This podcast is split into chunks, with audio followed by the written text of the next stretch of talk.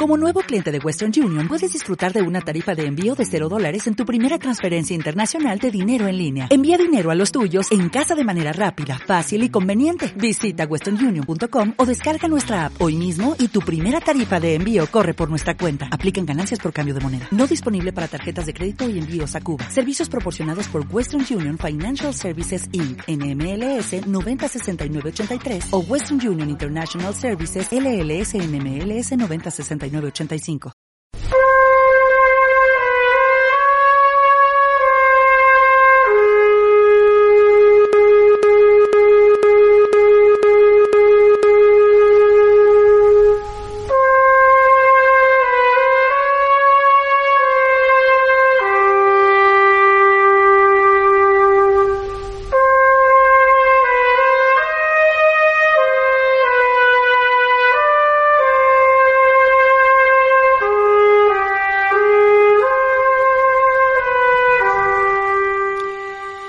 Eres el verdadero Mesías. Sé de lo que hablo. He seguido a muchos. Esta frase ácida y socarrona de la mejor comedia de los geniales Monty, Monty Python en La vida de Brian nos sirve de introducción a un nuevo programa de cinómanos habituales. Los autoproclamados Mesías de la radio aficionada al cine, que esperamos sigáis cada jueves en la sintonía de APQ Radio.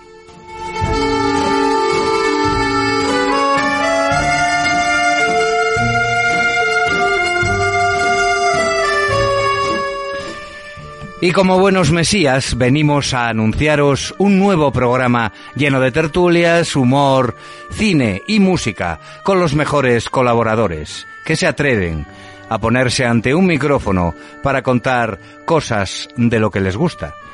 Y uno de esos colaboradores fijos es José Alberto Álvarez.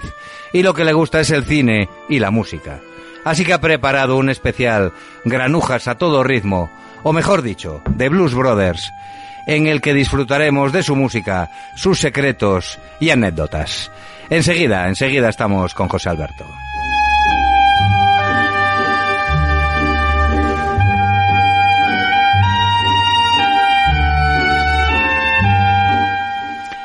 Aunque este era el programa más adecuado para analizar los premios del último Festival Internacional de Cine de Sitges, que finalizó, por cierto, el pasado domingo, voy a dejarlo para la semana que viene. ¿Eh? Y en el de hoy pues voy a hacer una prometida segunda parte con los villanos y villanas más carismáticos del cine y la televisión. Si os gustó la lista del programa anterior, no os perdáis la que he elaborado para hoy.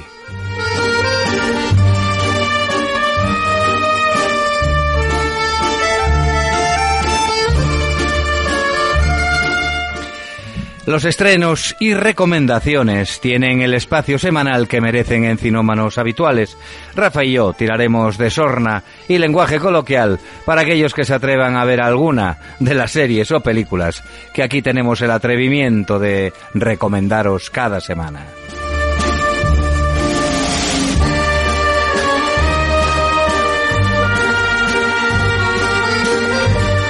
Bueno, y Rafa Bravo, que está aquí ya, pero está muy atribulado y casi no tiene tiempo para preparar su sección, lo cual no impide que esté en Cinómanos Habituales cada jueves para comentar todo lo referente al fantástico y al terror. Atentos a lo que nos ha preparado para hoy.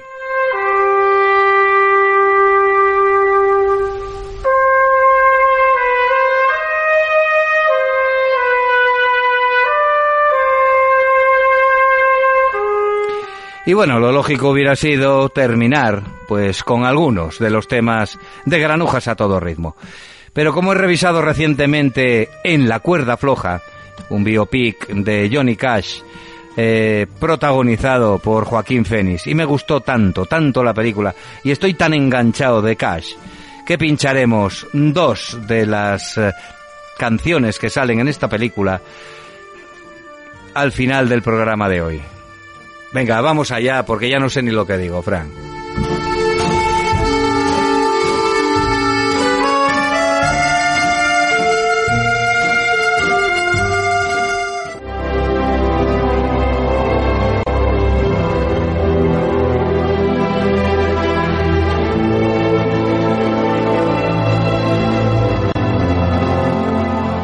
Bueno, como anunciaba en el sumario, hoy José Alberto Álvarez nos troceará un clásico de los 80, una comedia musical con temas inolvidables, interpretados por los grandes del blues y del rhythm and blues. Granujas a todo ritmo, o The Blues Brothers, que es su título original. Es una película que, bueno, acaba de cumplir ahora 40 años y de la que nos contará muchas cosas nuestro fiel colaborador, José Alberto Álvarez. ¿Qué tal, José? ¿Cómo andas, Muy bien, eh, aquí estamos.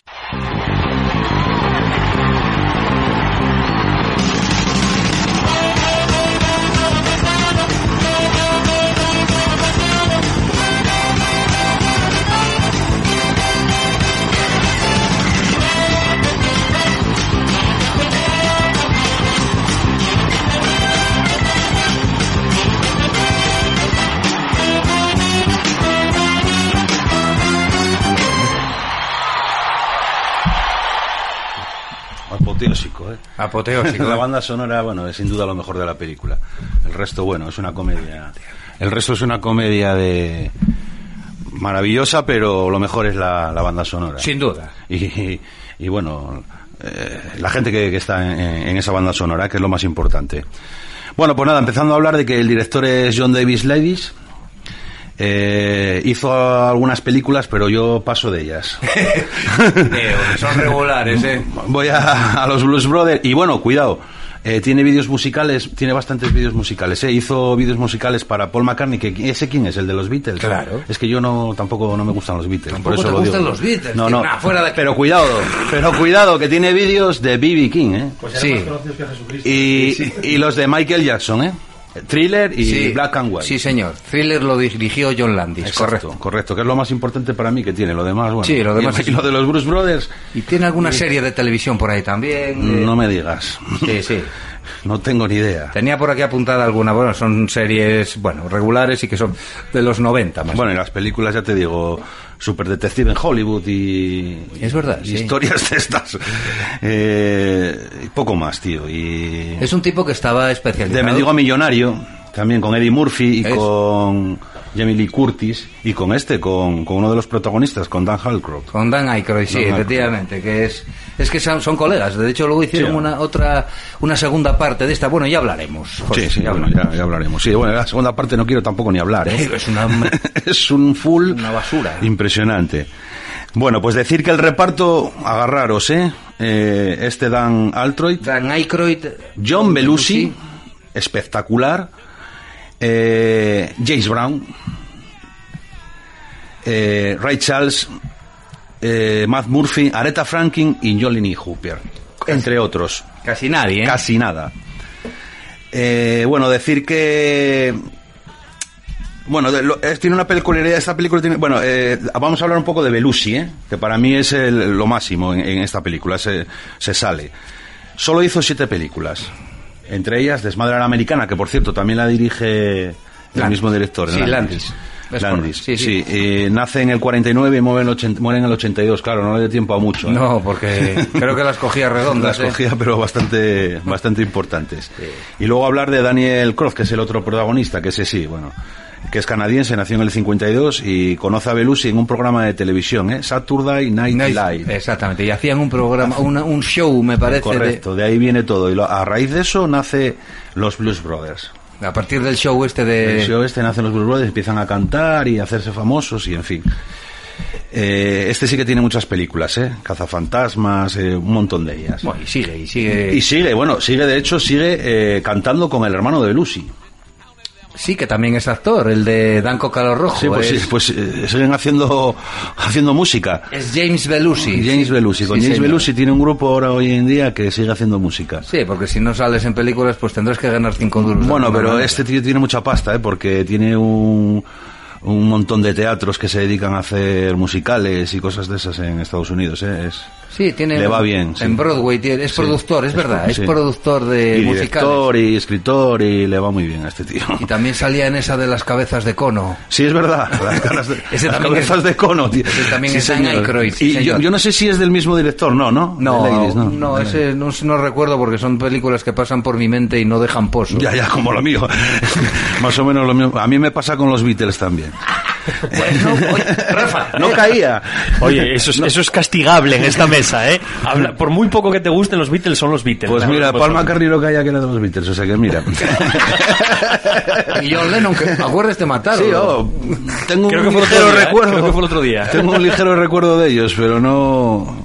Soy más de, de los Rolling. De los Rolling, ¿eh? Sí. ¿Qué más Eh, nos cuentas, tío? Os hablo de la película. Ah, Bueno. se, se hacen 40 años de la película. Sí, sí, ahora, ya lo... ya lo En, sé. en julio, en junio se hicieron 40 años, ¿eh? Bueno, y os voy a contar eh, algunas anécdotas. Bueno, pero espera un poquitín, vamos Sí, a poner vamos a- unos instantes de buena música. Fran, sube un poco el coso.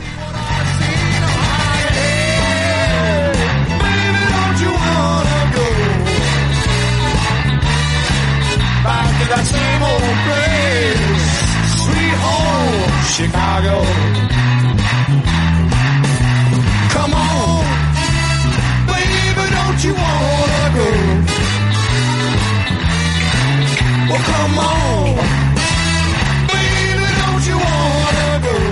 Bueno, pues nada, la- ya veis, la música la conoce todo el mundo, súper famosa, una banda sonora espectacular y un grupo espectacular, ¿eh?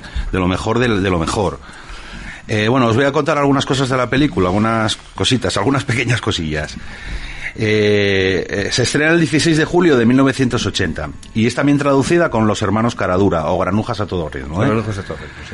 Más, de- eh, eh, más que una película es una gran fiesta de la música, ¿eh?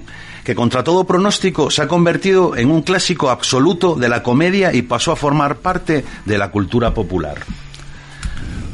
Eh, tuvo muy malas críticas al principio, ¿eh? Eh, inicialmente, y eh, muchos cines la boicotearon con la excusa de que no, no interesaba al público blanco, ya que estaba plagada de, de estrellas de la música negra. Claro, Es lo de siempre en Estados Es Unidos. Es que Rhythm sigue pasando. Sigue pasando, sí. Sigue pasando y no sé qué pasa ahí. No acaba la guerra nunca o qué. No, y entre eso el norte y el porque sur. no son muy listos. Eligen a los presidentes que eligen.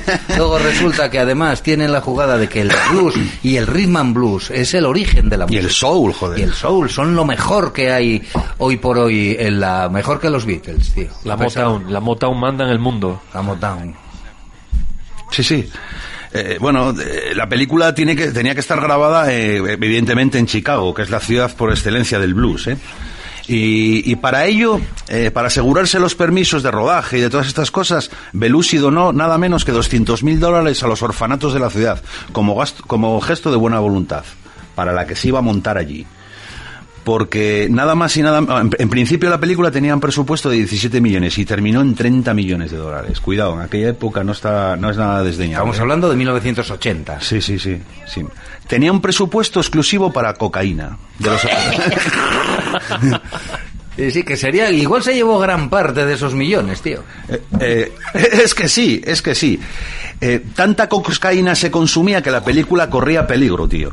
Y tuvieron que cortar el suministro a, a Belushi y compañía, pero sobre todo a Belushi. Sí, pero sí. da igual, los fans iban a- al set a, a- a darle cocaína, speed y, y todas estas historias. Sí, sí. Así bailaba luego En, con lo gordo que en los estaba, créditos tío. venía el repartidor de la cocaína. Es que es verdad, saberlo, ¿eh? es, que es, es que es cierto, o sea, Sí, sí. estamos hablando en tontería, pero es que es una es la cruda realidad. Sí, sí, sí.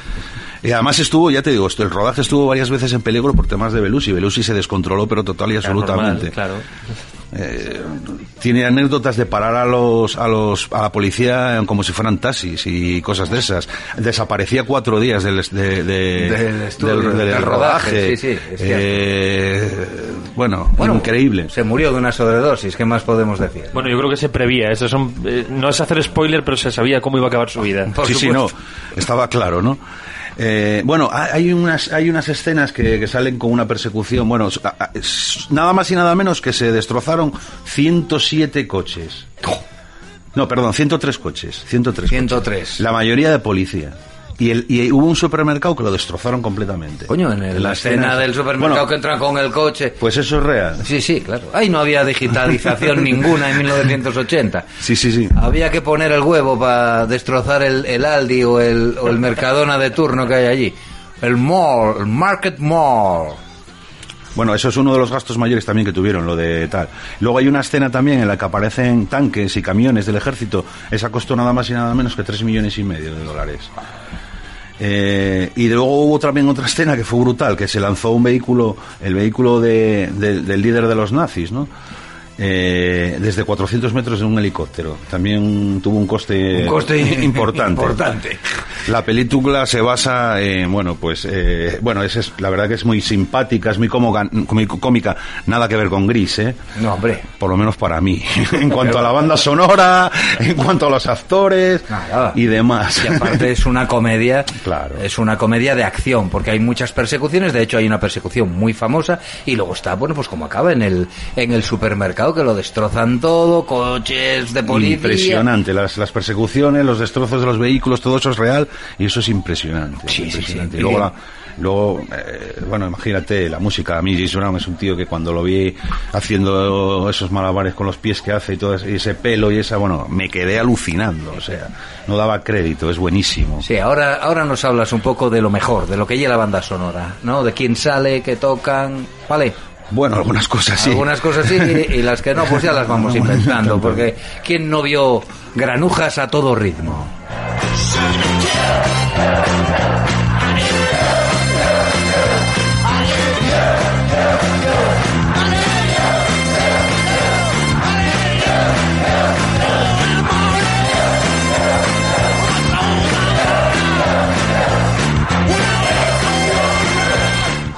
Bueno, pues ya como estáis viendo, Jesús, que se está poniendo aquí la banda sonora, todas la conocemos, es maravillosa, alucinante, eh, ese blues, ese soul, eh, Aretha Franklin, eh, John Lee Hooper, Ray Charles, James Brown,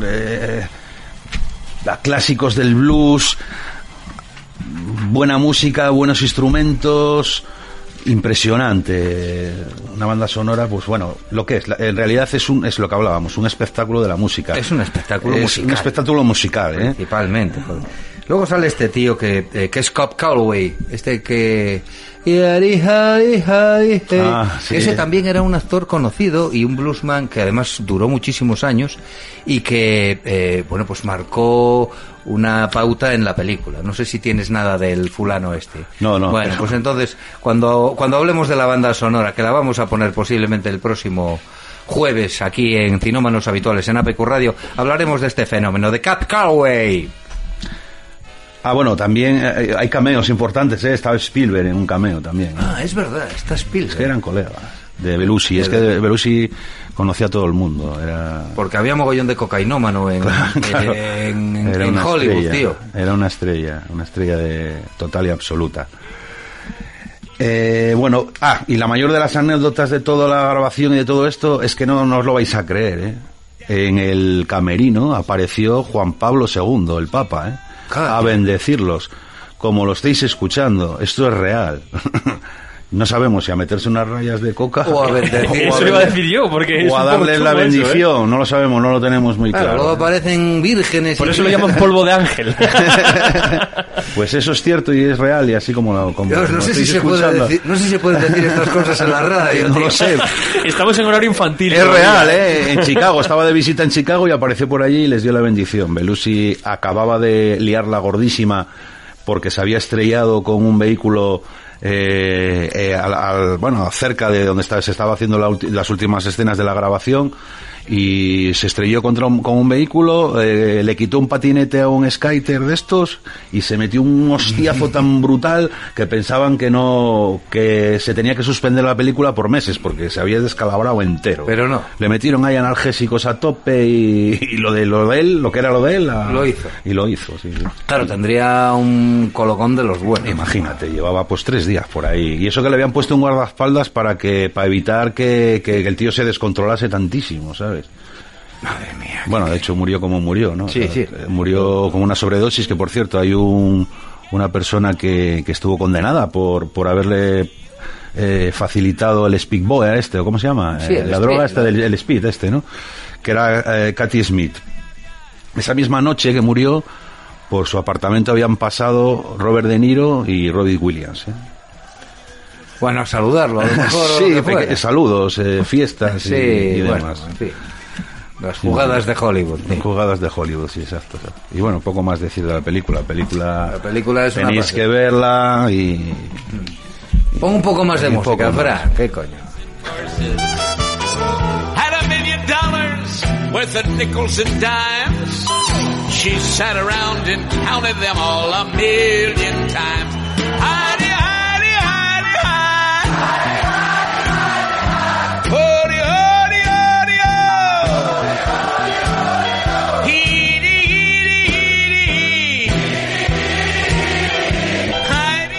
Bueno, ¿qué más nos tienes que decir? ¿Hay alguna novedad por ahí con respecto a Sí, hay una novedad. Eh, este, este, este año se va a estrenar un documental, eh, eh, precisamente ahí en Chicago, de, de la vida de Belushi.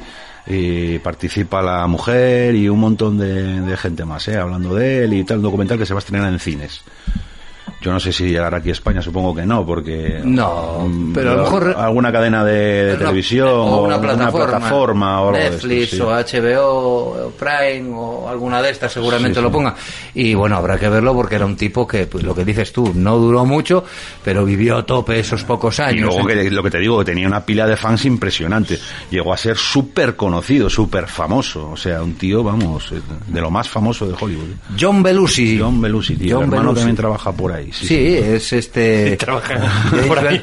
Sí, pero, pero lo que dice él debe de estar ahora. pues, Sí, can- ya te digo, está cantando con el, con el otro, con el de Cazafantasmas. Con el- Dan Aykroyd. Con Dan Aykroyd, sí. Bueno, hombre, que ganar cinco duros, pero eh, yo lo recuerdo en Danco Calor Rojo es el compañero de Schwarzenegger, por ejemplo. Sí. Y luego tuvo, no sé si dos o tres K no sé qué, que era con un perro. Sí, es verdad, con un perro, es Sí, verdad. con un pastor alemán. Con un pastor que- alemán, que era un sí, policía. Que Sí, lo típico, que el protagonista es el pastor alemán, ¿no? Sí, él. claro, Sí, por sí, eso en le este da. caso, ¿no? Claro, claro, porque él como actor era, a ver si me entiendes, regular. Y no tenía el arte que tenía el hermano. La película tenía, tiene unas escenas apoteósicas cuando sale Belushi de la cárcel al principio, ¿no?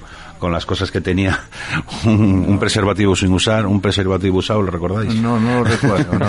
Una cartera sin pasta, un- Ah, unas cuando- gafas negras, Eh. preservativo sin usar, preservativo usado, No, y luego lo, lo de la monja cuando llegan ahí a, que empieza a dar a dar- unas collejas sí. y la tía sale ahí como si estuviese, no sé, la verdad que es es, eh, Es una comedia es- de acción y además es muy simpática. Y los números musicales son inolvidables. Yo tengo el disco en vinilo de, bueno, pues de cuando salió, el 80, 81, y lo tengo ahí como algo, eh, Hmm. Bueno, yo, yo, todo el yo creo que la tiene todo, no sé si Sí, la tiene todo el ver. mundo, la gran mayoría de la gente. Es- Y si no la conoce, todo el mundo la conoce. Claro, coño, pues Cap Calloway, por ejemplo, o, o- o el de Ray Charles, el, el solo al piano con ellos, Aretha bailando, Franklin Aretha cantando- Franklin, mía, el gospel, bueno, es terrible, es, es una... Del látigo también sí está muy bien. Esa, ¿Os acordáis de la escena de cuando te están tocando country, que luego no cantan country, y les empiezan a tirar botellas? Es verdad, en un, que en un tenían club, una red, en un bar. en un club tenían una red ya específica para las que, la- que los tíos Sí. tiraran botellas. Pero tío. que no les dieran, Que no les dieran a ellos. Es verdad, sí, sí.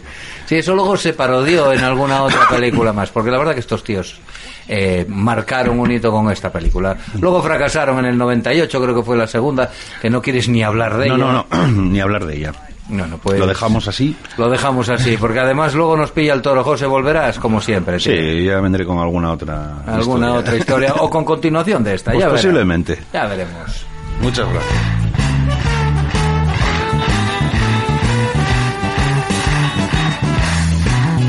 You know, we're gonna make a break for you and the band keep playing.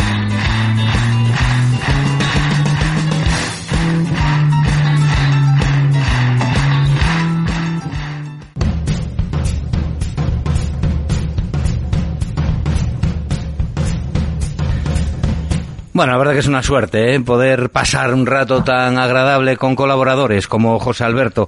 Eh, gracias, José, otra vez por estar aquí con nosotros. y vale, hombre, tú ya sabes que puedes estar aquí cuando quieras. Esta es tu casa. Esta es tu casa, claro que sí.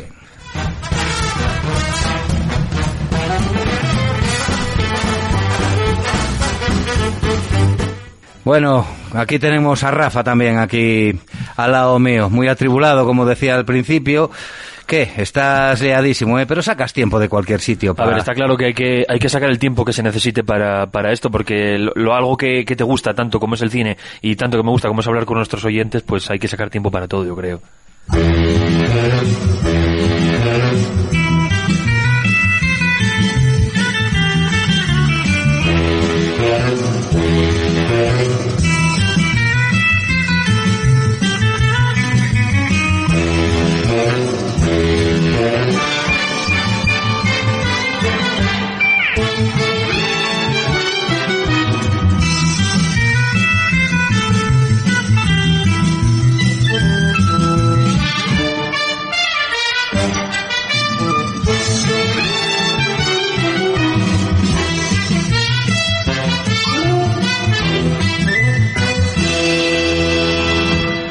Bueno, hoy vengo a meterme en el terreno eh, pantanoso de, de las series, de, de- estas cosas que normalmente nos habla otra persona, pero bueno, he estado viendo una última parte de una y dije, pues, ¿por qué no vamos a comentarla? Eh, bueno, vengo a hablaros de una, una pequeña, vamos a decir pequeña, aunque es muy grande, eh, de una pequeña serie eh, que tiene dos temporadas y que la podéis ver en la plataforma digital Netflix. Eh, bueno, la primera temporada, vamos a empezar por ella, se llama La maldición de Hill House. Yo creo que cualquier amante de, de estas series así, de, bueno, de lo mío, del terror y un poco del suspense, no vamos a decir solo terror, porque decir solo terror sería, sería cometer un error, porque tienes escenas de sustos, pero como siempre comento cuando hablo de todo esto, el terror ya no existe a día de hoy, porque hay tantos efectos especiales que se han cargado lo que es el terror de verdad. Porque yo creo que Chus, tú también estás de acuerdo conmigo, que lo que da miedo muchas veces es lo que no ves, pero cuando te esperas algo, el susto se acaba, ¿entiendes? Claro que sí, hombre. Por eso el, eh, Alfred Hitchcock era el maestro del suspense. No había gore, no había sangre. Había la posibilidad de que lo hubiera. Eso es, yo es lo que busco. O sea, realmente cuando, cuando algo me da, vamos a decir, eh, bueno, está mal que lo diga yo, pero es raro que algo me dé miedo a día de hoy. Soy, de niño siempre pongo la misma anécdota. Cuando era un niño había una película que seguramente sabréis cuál es, que a mí me daba un miedo increíble. O sea, si, se- te lo puede confirmar mi madre, que se descojona a día de hoy cuando se lo cuento, pero no podía dormir. Y es, sé lo que hicisteis el último verano. O sea, sé lo que hicisteis el último verano es una santa basura, eh, americanada, pura y dura, en el que, bueno, que para quien no la conozca, es unos chavales que de borrachera atropellan a un señor, lo matan y se supone que, bueno, pues su padre que atropella a un chaval, pues va vestido de pescador con un garfio a matar a todos estos chavales que están por ahí, pues en un complejo hotelero de, pues, de fiesta, todos borrachos. Y a mí me daba un miedo ese señor, pues brutal. Y yo creo que desde aquella no supe algo que, que dijera yo, qué miedo me da. Y con esta serie, pues me pasa algo, algo muy bueno, y es que tiene tanto suspense, tiene escenas de estas todo, las dos, tanto la primera como la segunda temporada, la primera llamada, como dije, La maldición de Hill House, y la segunda, estrenada hace nada, hace unas, unas semanas en Netflix, también se llama La maldición, obvio, de Bly Manor, que son dos casas encantadas famosas en Estados Unidos, eh, sacaron, bueno, están las dos compuestas de una novela, son una novela y están haciendo pues la serie sobre ello. Eh, son estas escenas eh, de pasillos largos, de casas antiguas, en los que crees que viste pasar algo pero no lo viste, crees que te metes dentro de la piel del personaje para sentir lo mismo que está sintiendo él en ese momento, esa congoja que siente el personaje. Entonces yo lo que lo que creo es que eh, cualquier persona amante del, vamos a decir, del suspense, no del terror, puede disfrutar un montón de estas series. Te voy a contar un poquito lo que de lo que va, por ejemplo, en este caso Hill House. Eh, es un, por ejemplo, unas, unos chavales, una familia de, son cinco hermanos, el padre y la madre, se crían pues en una de las, ese típico de las películas americanas que se van a una mansión porque está el alquiler barato y se van allí a, vivir y resulta que bueno que es una de las famosas más famosas mansiones encantadas de, de Estados Unidos y bueno pues allí le suceden cosas y su madre muere en extrañas circunstancias. A partir de ahí ellos esa serie de vivencias las están contando cuando ya son mayores y recuerdan lo que les ocurrió porque se reúnen para el funeral de uno de sus hermanos que se suicida. Se suicida eh, 20 años después vamos a decir y se reúnen en el funeral. Entonces eh, la reunión, pues hablan las cosas que les había ocurrido y tal, y cuando se va cada uno para su casa, empiezan a recordar todo lo que vivieron durante, durante esa época. Y yo creo sinceramente que es, o sea, cada capítulo mejora al siguiente. Son capítulos largos, son capítulos de una hora. ¿Cuántos? De- son eh, ocho capítulos de una hora. Estamos hablando de ocho horas de serie, que no es ninguna broma. No, pero- Y bueno, en general yo creo que el 90% de la serie es 50 minutillos, 50 y pico la hora, te los duran la mayoría. Pero es, estas, es esta hora de serie que yo siempre digo que se me hacen muy pesadas, pero es esta hora de serie que no, no cesa, que llegas, estás durante toda la hora diciendo, hostia, ¿qué va a pasar después? ¿Qué va a pasar después? Es muy entretenida. Y yo creo que, bueno, yo me, yo me vi las cinco primeros del tirón, cuando me vi la, serie en su momento, esta serie tiene ya dos años, me vi los cinco primeros del tirón y luego me vi el resto el día siguiente. Y cuando acabó dije, "Uf, ojalá salga una segunda parte rápido. Y hubo que esperar dos años hasta que salió esto, porque el director dijo, eh, yo esta serie la doy por acabada y lo que hago es saco otra serie con otro nombre para aunque todo el mundo la relacione con la primera temporada, para vamos a decir que son temporadas distintas. Y se sacó de la manga pues esto de, de, de Bly Manor. Yo no sé si te viste tú la de Hill House, Jesús. No, no la vi porque yo no soy mm, un amante de las. Sé de que no te gustan mucho las series, además, tampoco. Sí, ahora estoy viendo True Detective, que es básicamente lo mismo. Son tres temporadas que no tienen nada que ver. Simplemente el tío tira de. eh, la- True Detective, ¿no? True Detective, Sí. sí. Bueno, eh, y ahora estoy con la tercera. En fin, de- Eh, pero yo de terror no suelo ver películas. Ya no, no, es que sé que no eres muy fanático No del terror, por eso te lo Pero digo. mi mujer sí, y está todos los días viendo series terroríficas. Y le encantan no solo las series, sino también las películas. Así que seguro que el jueves, cuando escuche esto, porque es una de las dos personas que escucha esto todos los jueves, va, va a escucharte y va. Y va. Yo creo, yo creo, yo creo que si le gusta de verdad, yo creo que ya la vio. Sinceramente. Yo creo que una persona que le gusta de verdad ya la vio. Pero bueno, vamos a ver si seguimos con, con lo siguiente.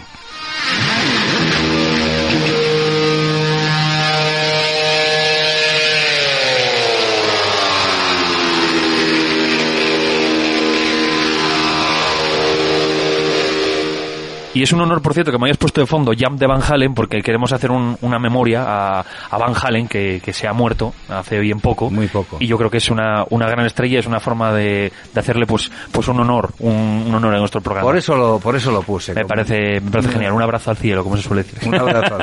¿Qué y más nada, nos- bueno, qué más nos eh, para acabar vamos a hablar de esta segunda temporada de la que os estoy hablando, de, de Belly Manor, que eh, la he empezado a ver, la he empezado a ver, pero, pero no estoy, no estoy del todo. Es la, como la continuación de una historia independiente. Eh, se estrenó el pasado, como os dije, viernes 9 de octubre en Netflix y es una nueva historia, pues bueno, de fantasmas, como estamos hablando, con actores que vuelven a aparecer, pero con nuevos personajes y nuevas historias inspiradas en una obra de Henry James, que es el actor del libro original.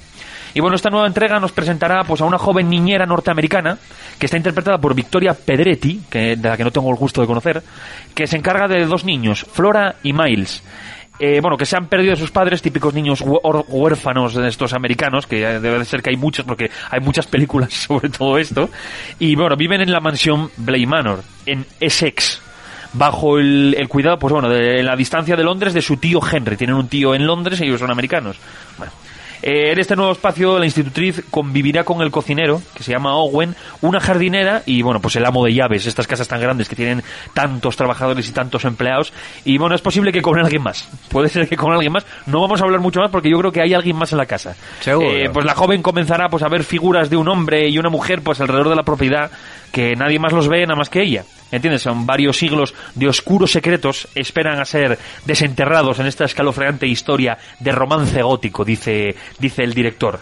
Y si te pones a leer la sinopsis cuenta muchísimas cosas, pero yo sinceramente solo vi el primer capítulo y lo que recomiendo claramente es que la veáis. Y a ti que no te gusta el terror, también chus, porque no es tanto de terror. Oye, y una cosa que te quiero preguntar yo. Cuéntame. que te gusta el terror. Dime. ¿Por qué cuando viene un tío con un cuchillo grandísimo, Sí. te tapas con una manta? Para protegerte del cuchillo. O con una- de- o de con una 10 cortina, ¿no? O con una cortina de- una de- cortina del baño te también, va a ¿no? proteger de- Claro. de, las cuchilladas. No, pero es, es muy típico eso también. Por ejemplo, yo siempre pongo el- con lo de los cuchillos, siempre pongo el ejemplo de la película Scream. Es decir, eh, Scream es una, eh, es una película, vamos a decir, es una película de mierda, vamos a ser claros. Es una americanada eh, pura y dura. Pero hay que reconocer que dentro de la película hay cosas muy cómicas, porque luego se hizo Scary Movie haciendo esta, parodiando esta porquería, porque está claro que eh, está llamando a, a tu casa desde la cortina detrás del salón. Entonces es como, estás llamando por teléfono, no estás escuchando que la persona está ahí, y luego coge el cuchillo y qué coincidencia que estás por dentro de la casa y vas a una puerta que tienes cerrada con llave. Qué coincidencia que tienes una puerta de tu casa ¿Y cerrada qué- con llave. ¿Y por qué cuando va un grupo y entran en una casa y hay un asesino dentro se separan? Lo lógico sería que estuvieran Curioso, juntos. ¿no? curioso. Yo sí- y, va- mira- y el tío, el asesino, se los va cargando poco a poco. Poco a poco, es un crack el tío. No, no, no coinciden que vayan todos juntos y le metan una asestada de una paliza. Claro, ¿entiendes? lo lógico es que yo, si tengo miedo, que no me separe de- Claro, es del curioso. resto de mis Pero compañeros. ya te- os voy a dar yo la explicación. Eso pasa porque está en el guion.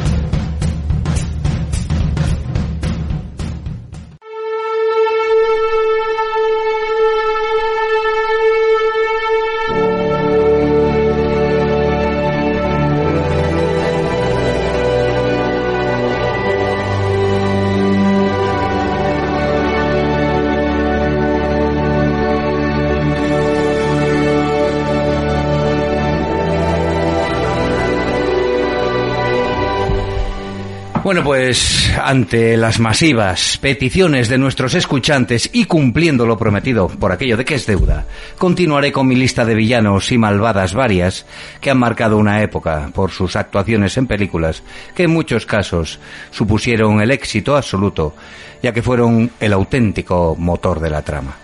Vamos con algunos de estos depravados y mezquinos personajes.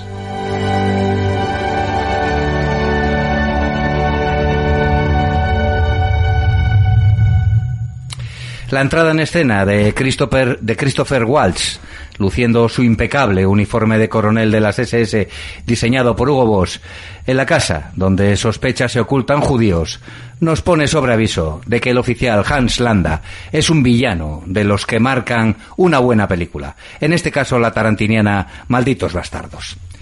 Sin embargo, Landa no es un nazi, es como el propio Waltz lo definió, un realista hasta el punto de ser inhumano. Es el colmo del cinismo refinado. Landa trabaja limpiando de judíos la faz de la tierra, pero sin perder de vista su bienestar. Es ladino, inteligentísimo, cruel y mezquino. Logra que el dueño de la casa delate a los judíos que tiene ocultos sin tocarle un solo pelo, tan solo convenciéndole de lo que le conviene. Y lo que le conviene es un tiro en la cabeza. Es tan sofisticado y su personaje está tan bien interpretado que yo no soportaría que el bueno de Brad Pitt le liquidara después de una frase ingeniosa. Así que Tarantino se limitó a humillarlo y Pitt a marcarlo con una esvástica grabada a cuchillo en su frente para futuros ajustes de cuentas. Cruel y creativo como el propio Holanda. No se concibe a los malditos bastardos sin el personaje creado por Waltz magnífico actor austríaco, ganador de un Oscar por esta portentosa interpretación.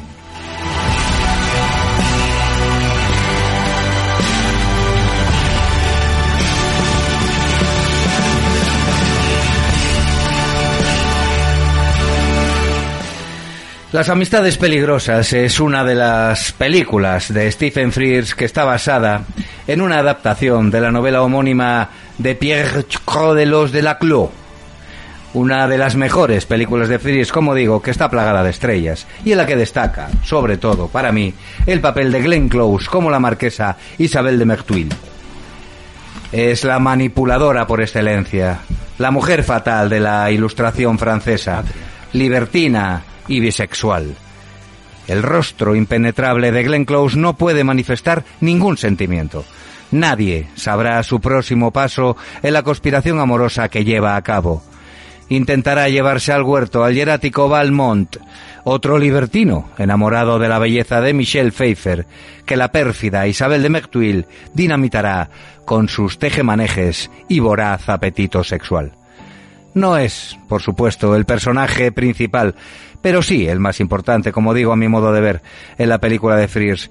Y junto a la despechada psicópata de atracción fatal, son los dos mejores personajes malvados interpretados por esa gran actriz todoterreno que es Glenn Close.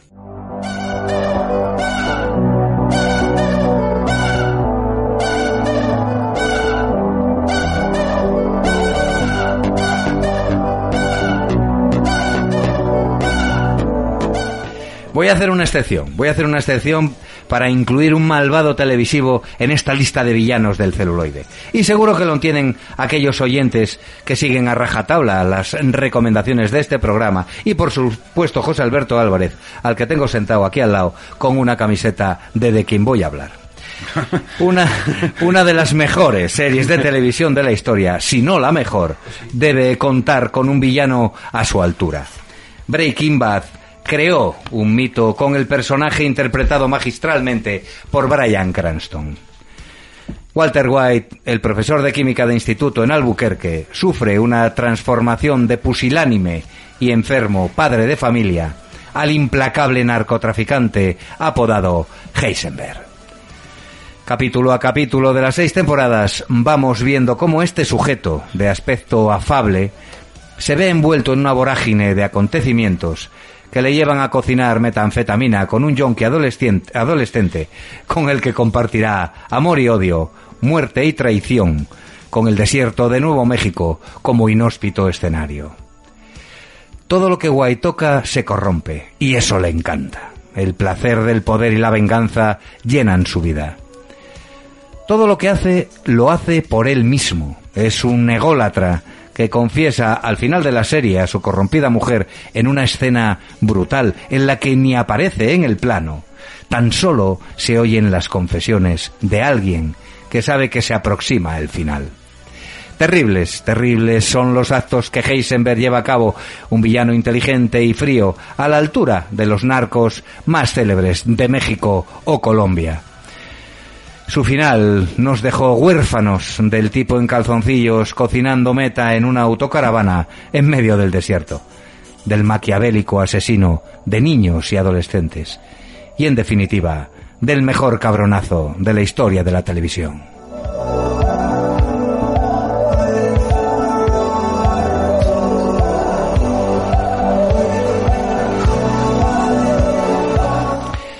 En la pobladísima lista de estrellas que protagonizan la cinta de los hermanos Cohen No es país para viejos, es sin duda el personaje de Anton Chigurh, el que lleva el peso de la persecución y de la botella de gas. Javier Bardem triunfó en Hollywood con el papel del asesino psicópata con peinado trasnochado y portando una especie de arma de gas con su correspondiente bombona, que a priori puede parecer una de las típicas quedadas que los Cohen meten en sus películas. Porque, seamos realistas, para un asesino a sueldo no parece muy eficaz y desde luego nada cómodo andar liquidando gente cargando con una botella de butano. Pero Bardem lo borda y compone un carismático villano que carece de cualquier empatía, piedad o misericordia hacia las personas con las que se cruza. Representa la muerte, que sustituye la guadaña por una pistola de gas para ganado, que lanza una moneda al aire para que su víctima elija aleatoriamente y sin saberlo vivir o morir. Quizá, quizá sea ese el único principio, la única regla que sigue este inteligentísimo y astuto villano que persigue a un sujeto con una maleta llena de dinero y a la vez es perseguido por un sheriff con el que no llega a cruzarse en toda la película. Estupenda es la escena en la que hace estallar un coche para captar la atención de la clientela de una farmacia, mientras roba el material necesario para autocurarse una fea herida. Bardem ganó merecidamente el Oscar al mejor actor secundario por dar vida al asesino más carismático del universo de los Cohen, Anton Chigurh.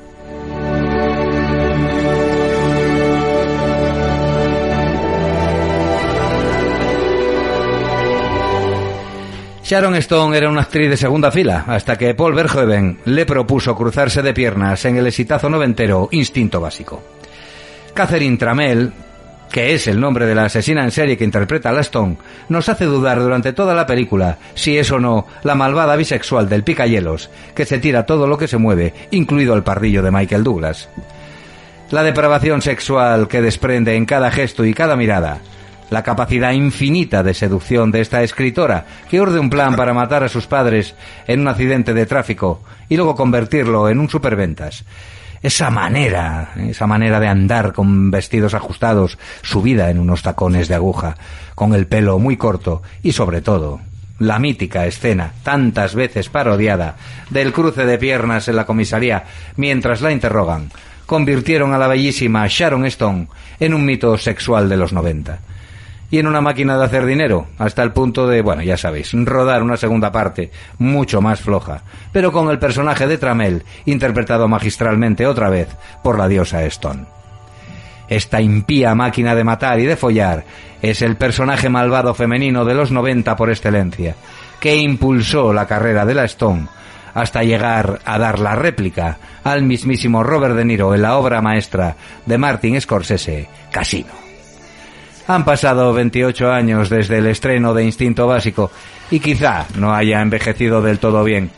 Incluso para los cánones de la actual coyuntura sea calificada como machista, según leí en algún artículo perdido por la red.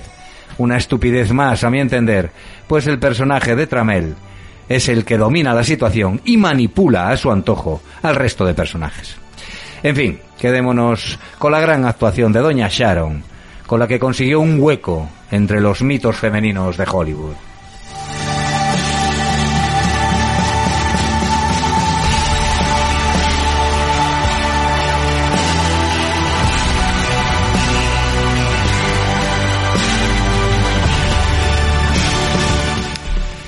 Y quiero terminar esta segunda minilista de malvados con un policía corrupto, putero, jugador y asesino, que al final se redime en una catarsis tan predecible como emocionante.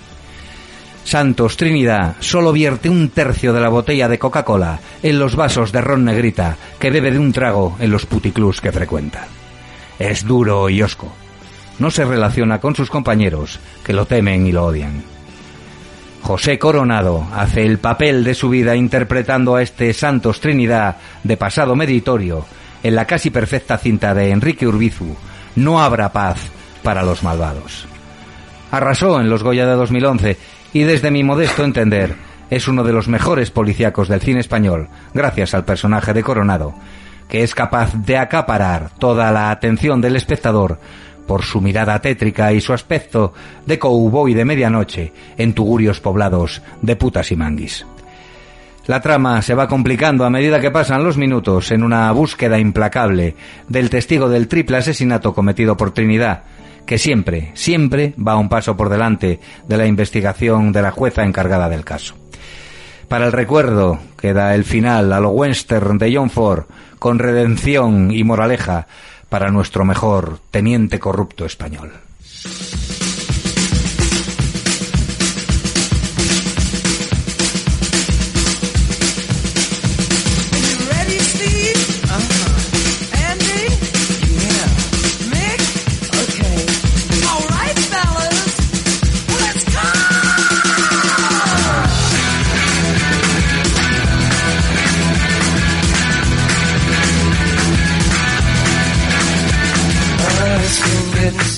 Bueno, volvemos una semana más con los estrenos y las recomendaciones. Empezamos con el Club de los Divorciados. Tras cinco años de matrimonio y estando perdidamente enamorado de su mujer, Ben descubre en público que su mujer le está engañando. Hundido, Ben intenta recuperarse de este duro golpe hasta que en su camino se cruza Patrick, un ex amigo que también está divorciado y le ofrece mudarse con él. Patrick quiere aprovechar al máximo su nueva soltería, pero Ben aún no está preparado para ello. Sin embargo, ambos se unen a otros divorciados, un grupo de cuarentones fiesteros que están comenzando a elaborar las reglas del Club de los Divorciados. Comedia número uno en Francia que llega a nuestro país por la puerta grande. Recomendable.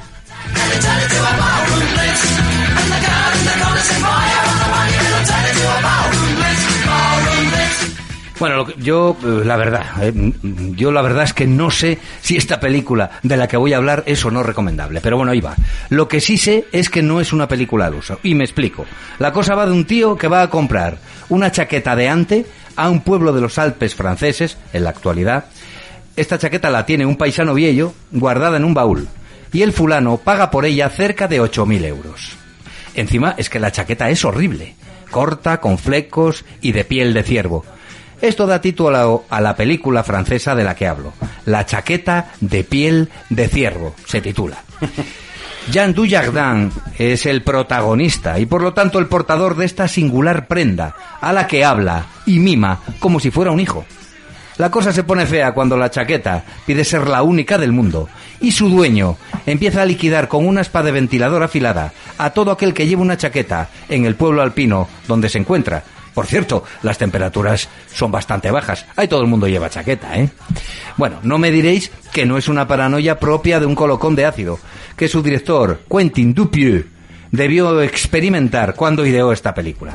El caso es que es gratificante, al menos para mí, encontrar de vez en cuando un largometraje poco menos que experimental, que podría haber sido un corto, porque solo dura 77 minutos, y que siempre me aporta un punto de vista, bueno, pues distinto de esta trallada industria cinematográfica, y que seguro tiene distintas lecturas y connotaciones para depende qué espectadores.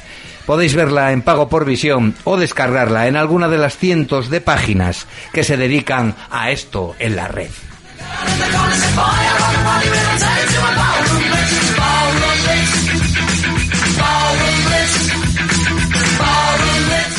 Bueno, después de estas dos franchutadas vamos con una mujer con unas alas tremendas. Esto es el título de la película y no pensemos mal. La vida y la proximidad de la muerte, la soledad, la fantasía o la ilusión en la tercera edad. Eso dice el director. Y bueno, desde que se conocieron Rosa y Honorio, pactaron con sus almas no separarse jamás, ni siquiera cuando hubiese motivos para hacerlo. 30 años después, Rosa no sabe explicar la muerte a Honorio, la muerte de Honorio a la policía. Rosa defiende su inocencia, jura que Honorio murió solo, sin que nadie se lo impidiera. En sus palabras no hay nada claro, ni cierto, ni verdadero. Dirigida por Pedro Pérez Rosado, cuenta con pelos y señales el drama de la muerte. Recomendable si no te quieres morir.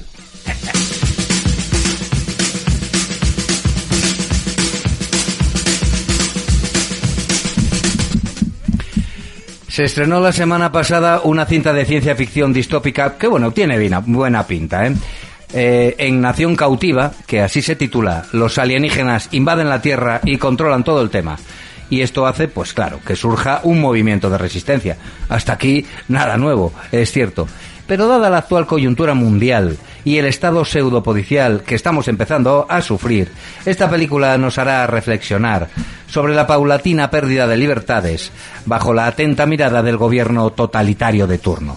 Aquí son extraterrestres, o eso creo yo pero por supuesto cuentan colaboración con la colaboración de una parte de la apijotada población humana. La dirige Rupert Wyatt, autor de la notable serie televisiva El Exorcista, y está protagonizada por el siempre excelente secundario John Goodman y el joven Aston Sanders.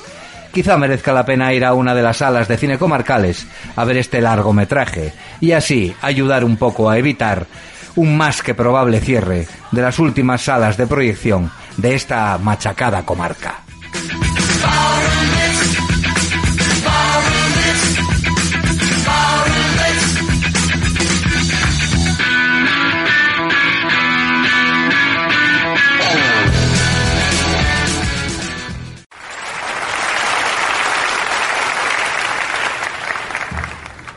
Hello, I'm Johnny Cash.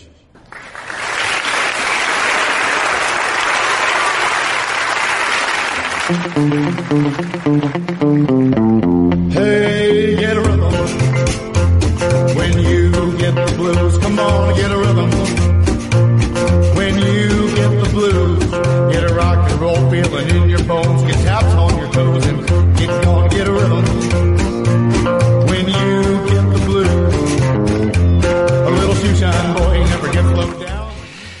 la película la, eh, La cuerda floja, dirigida por James Mangold en 2005, es para mí, y os lo digo aquí y ahora, el biopic que mejor eh, refleja la vida de una estrella de la canción.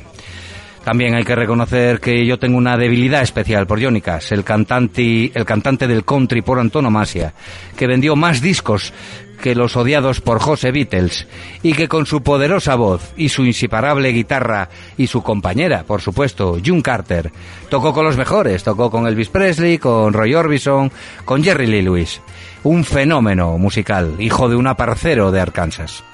En la película de Mangold es Joaquín Phoenix el que interpreta con todas las consecuencias al hombre de negro. Y lo hace, como siempre, de manera magistral.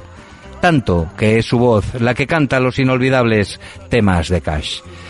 Estamos escuchando Get Dream y cuando termine, Fran pinchará la mítica Rings of Fire.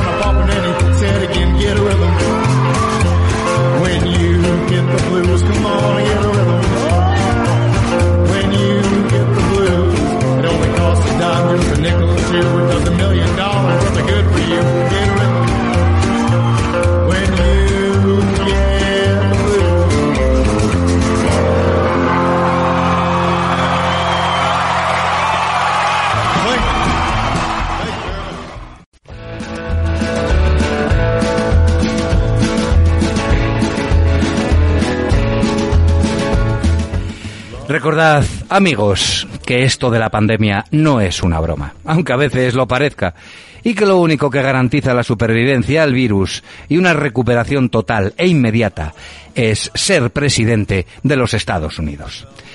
Ni Fran Rodríguez en la cabina de los botones, ni Rafa Bravo a mi derecha, ni José Alberto Álvarez a mi izquierda, ni yo mismo, Jesús Palomares, hemos llegado más allá de presidentes de la comunidad de vecinos y por lo tanto no tenemos garantizada la supervivencia. Lo que sí os garantizamos es casi una hora de entretenimiento cinéfilo todos los jueves por la noche en APQ Radio, sintonizando finómanos habituales. Buenas noches amigos.